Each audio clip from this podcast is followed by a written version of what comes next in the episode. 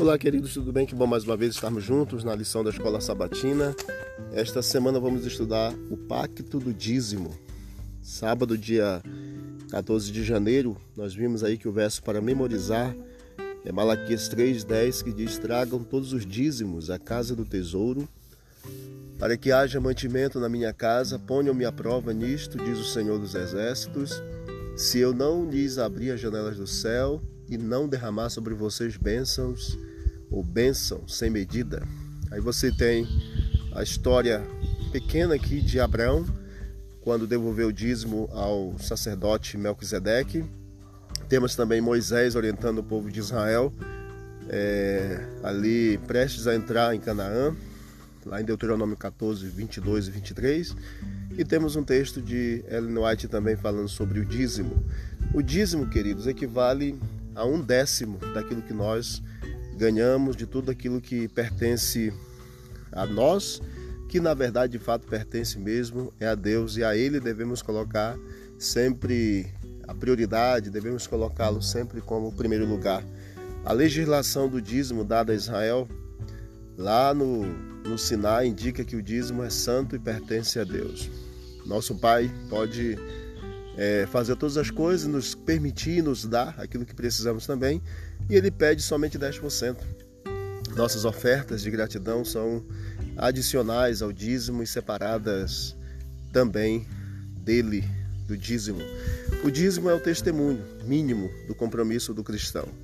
Em nenhum lugar da Bíblia nós encontramos indicação de que a porção de Deus seja inferior a um décimo ou seja, décima parte daquilo que nós ganhamos. Você vê exatamente em Gênesis 14, 18 a 20 e Hebreus 1, é, 9, os versos do capítulo 7, como foi a separação que Abraão fez é, dos dízimos para entregar a Melquisedeque. Separou e entregou o dízimo dos despojos, e essa prática surgiu mesmo antes do povo de Israel como nação ser ser criado. O dízimo não é uma, um costume exclusivamente judaico e não teve origem com os hebreus lá no Sinai. Leia Gênesis 28, 13, 14 e 20 e 22, você vai ver que é, Jacó ele fez um compromisso com Deus e Deus ali o honrou. Jacó prometeu dar é, o dízimo e o Senhor prometeu dar a Jacó e a descendência dele a terra em que ele estava Jacó prometeu devolver ao Senhor o dízimo daquilo que ele estava é, comprometendo-se com o Senhor ali, quando ele teve o sonho da escada que anjos subiam e desciam por ela, e ele teve o encontro com o Senhor ali, e ele colocou ali o, o nome daquele lugar de Betel, foi a presença de Deus.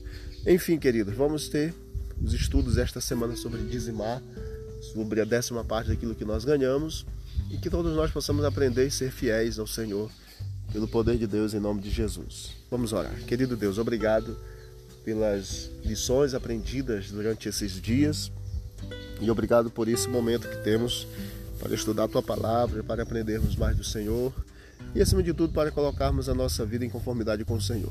Senhor, faça a tua boa vontade na nossa vida, perdoe os nossos pecados e faça, Deus, a tua vontade sempre e que a gente possa ser fiel ao Senhor. Em nome de Jesus. Amém. Deus abençoe a todos e vamos que vamos para o alto e avante.